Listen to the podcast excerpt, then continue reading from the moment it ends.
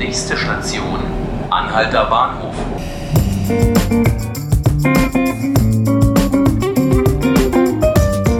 Hallo liebe Zuhörerinnen und Zuhörer. Hallo Berlin. Sie hören 5 Minuten Berlin, den Podcast des Tagesspiegels. Und heute geht es um das Für oder Wider der Impfpflicht. Die Debatte erhitzt ja schon seit einiger Weile die Gemüter. Jetzt erreicht sie auch Berlin. Hier gibt es nämlich seit einigen Monaten eine heiße Debatte darum, ob Kinder, die nicht geimpft sind, etwa Kitas besuchen dürfen. Ich habe hier meine Kollegin Amy Walker im Studio. Wir diskutieren darüber, was für Maßnahmen vielleicht bald getroffen werden könnten. Kommen jetzt aber erstmal zu den Kurznachrichten. Das Europaparlament hat die umstrittene Form des Urheberrechts ohne Änderung angenommen und damit den Weg für eine baldige Umsetzung geebnet. Auch der besonders kontrovers diskutierte Artikel, der Plattformen wie YouTube stärker in die Pflicht nimmt, fand am Dienstag in Straßburg eine Mehrheit unter den Abgeordneten. Für die Reform stimmten insgesamt 348 Parlamentarier, 274 waren dagegen, 36 enthielten sich. Nach Darstellung der Befürworter soll die Reform das Urheberrecht fit für das Internet machen. Die Gegner befürchten vor allem, dass die Reform zur Einführung sogenannter Uploadfilter führen wird.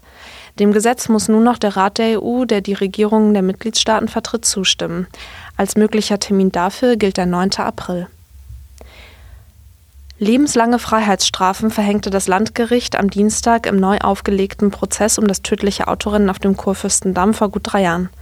Am 23. Prozesstag war die 32. große Strafkammer überzeugt. Was geschah, hatte mit Fahrlässigkeit nichts zu tun. Aus nichtigem Anlass hätten die Angeklagten mit dem Leben anderer Menschen gespielt, so der Vorsitzende Richter Matthias Scherz. Hamdi H. und Marvin N., inzwischen 30 und 27 Jahre alt, hatten sich in der Nacht zum 1. Februar 2016 ein Rennen geliefert und einen 69-jährigen Geländewagenfahrer durch einen Zusammenprall tödlich verletzt. Auf Revision der Angeklagten hob der Bundesgerichtshof die Erstentscheidung allerdings auf. Nun entschied das Berliner Gericht erneut auf Mord, weil sie den Vorsatz der Täter als erwiesen ansah. Ein Verteidiger hat bereits Revision eingelegt. So langsam wird es ja wieder Frühling. Wir erholen uns alle von unseren Erkältungen, kämpfen vielleicht noch ein bisschen mit der Frühjahrsmüdigkeit. Wer kleine Kinder hat, der weiß aber, dass gerade wieder die Windpocken rumgeht. Und damit flammt wieder eine ganz andere Seuche auf, nämlich die Diskussion um Impfen, ja oder nein. Die kocht in Berlin gerade ganz besonders wieder hoch. Und zu dem Thema habe ich meine Kollegin Amy Walker hier im Studio. Hallo Amy. Hallo. Du bist ja Praktikantin im Berlin-Ressort und hast dich mit dem Thema Impfen in Berlin beziehungsweise sogar dem Vorschlag der Impfpflicht auseinandergesetzt. Warum ist das Thema jetzt gerade wieder so aktuell? Was ist da passiert? Ja, genau. Ähm, also es gab jetzt in den vergangenen Wochen und Monaten wieder Vorfälle von Windpocken an Schulen, wo das, die Gesundheitsämter eingreifen mussten und sagen, ungeimpfte Kinder werden nach Hause geschickt. Das war vor ein paar Wochen in Spandau bei zwei Schulen der Fall und jetzt letzte Woche in Kleinmachnau. Und da mussten einfach die Behörden sagen, okay, alle Kinder, die nicht geimpft werden, äh, wurden gegen diese, diese Windpocken, die werden nach Hause geschickt, einfach zum Schutz der anderen Kinder und sich selber.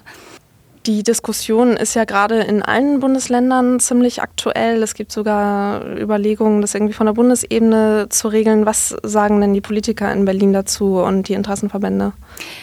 Gemischt. Also äh, die Linken und Grünen in Berlin haben sich dagegen gegen eine allgemeine Impfpflicht ausgesprochen.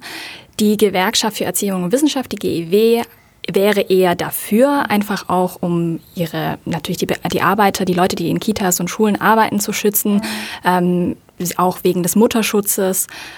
Aber es ist schwierig. Es ist ein schwieriges Thema, weil hier einfach unterschiedliche Rechte und Ziele und Pflichten, Gesetze ineinander einhaken. Zum Beispiel gibt es die Recht, äh, das Recht auf einen Kita-Platz. Es gibt aber auch die Schulpflicht, äh, gegen die man nicht verstoßen kann. Jedes Kind hat ein Recht auf, äh, darauf, eine Schule oder eine Kita zu besuchen.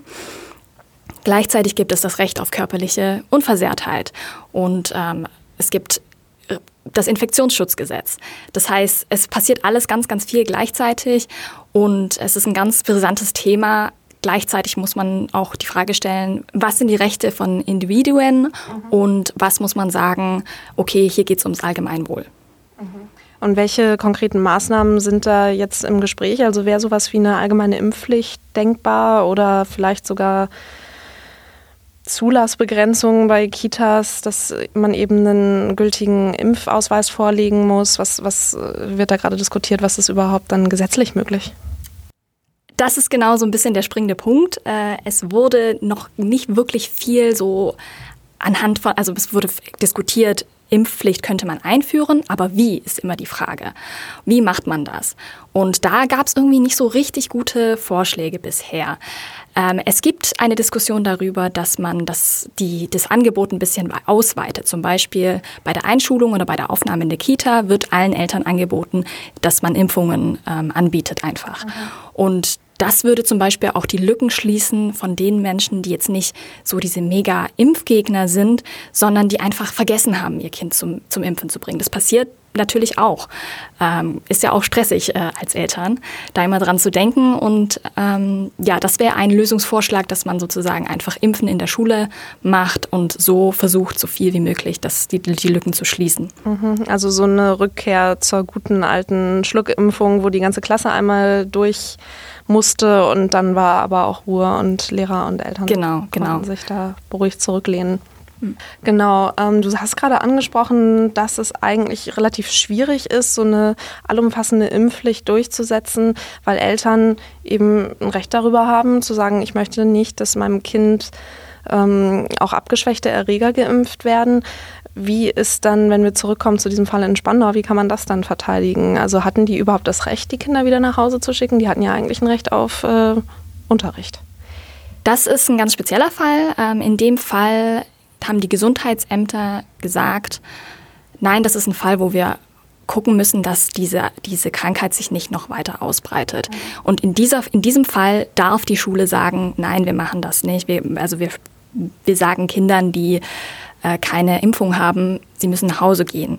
Da wurden auch, das haben auch nicht die, die Lehrer oder die Leitung alleine gemacht, sondern tatsächlich zuständige Behörden vom Gesundheitsamt sind gekommen in die Schule und äh, haben vorher alle äh, Impfbücher geprüft. Ja, die Diskussion wird sicherlich noch weitergeführt. Ähm, ich bin gespannt, was da auf Berliner Ebene passiert.